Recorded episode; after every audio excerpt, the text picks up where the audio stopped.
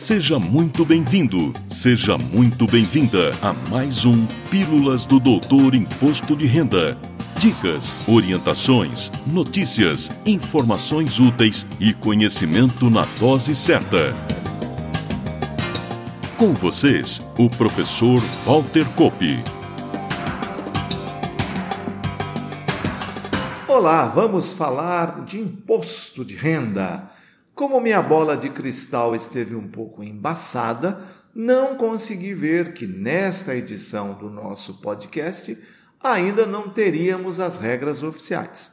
Por isso, para não perder o pique, vou enumerar alguns assuntos que tudo indica farão parte da instrução normativa que está chegando. E assim ganhamos tempo. Começo falando do desconto simplificado, disponível para qualquer contribuinte, pelo qual até 20% do rendimento tributável, limitado a R$ 16.754,34, substitui todas as despesas dedutíveis, sem necessidade de comprovação.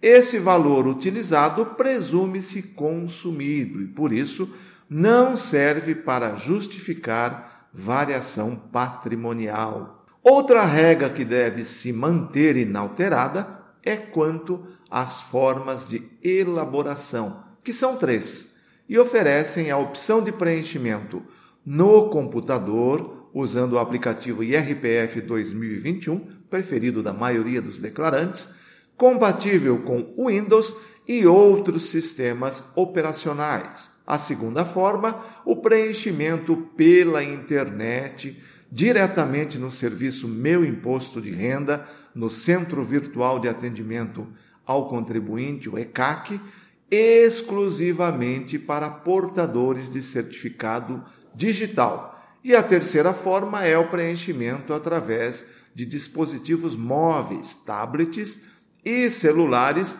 que também se utilizam do serviço Meu Imposto de Renda, cujo aplicativo estará disponível para Android na loja Google Play ou para iOS na loja Apple Store.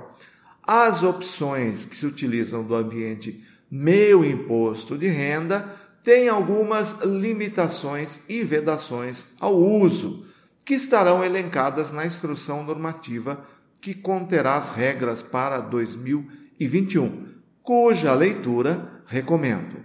A declaração pré-preenchida também vai continuar existindo, e esta é a opção que permite que você recupere, através de download no ECAC, com o uso de certificado digital do próprio declarante ou de representante legal, mediante procuração eletrônica ou procuração RFB, os dados de sua última declaração entregue e dados de terceiros obtidos das declarações DIRF, DEMED e DIMOB, DIRF relativos aos rendimentos, DEMED despesas médicas e assemelhadas, DIMOB aluguéis. Ainda que diversas informações relativas a rendimentos, deduções, bens e direitos e dívidas e ônus reais possam ser recuperadas pela pré-preenchida são de responsabilidade do contribuinte a conferência, alterações, exclusões e inclusões de informações. É bom lembrar que só vai existir a pré-preenchida para download se houve entrega da declaração do ano anterior. Já o prazo para entrega será das 8 da manhã do dia 1 de março até as 23 horas 59 minutos e 59 segundos do dia 30 de abril. Findo esse prazo, ou seja, quando o relógio zerar e der meia-noite, o sistema interrompe a recepção, que retorna com multa no próximo dia útil, que será 3 de maio, uma segunda-feira. A multa pelo atraso ou não entrega da declaração é de 1% ao mês ou fração de mês sobre o imposto devido, tendo como valor mínimo R$ 165,74 e como máximo 20% do imposto devido. Aqui, uma explicação para quem não está acostumado com a nomenclatura do IRPF. Imposto devido é diferente de imposto a pagar.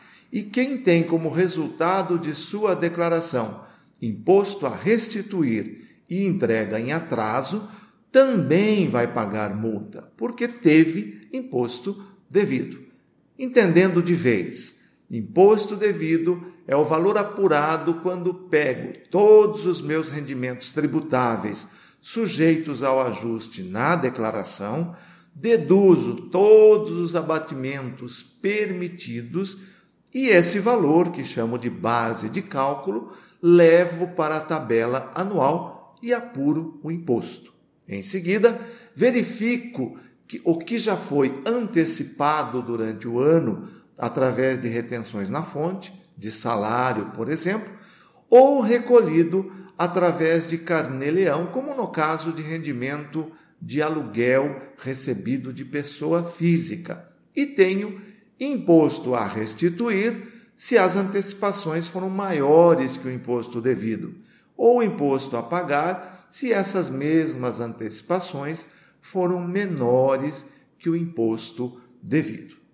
Fechando as regras, minha aposta é que o imposto a pagar continuará sendo parcelável mediante o acréscimo de juros Selic mais 1% no mês de pagamento, em até oito parcelas mensais e consecutivas, diretamente na declaração, claro, vencendo a primeira em 30 de abril e as demais no último dia dos meses subsequentes.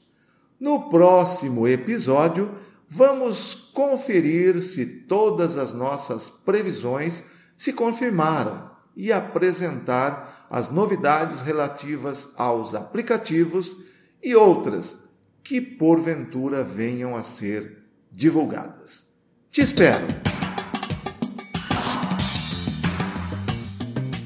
Na próxima semana tem mais Pílulas do Doutor Imposto de Renda.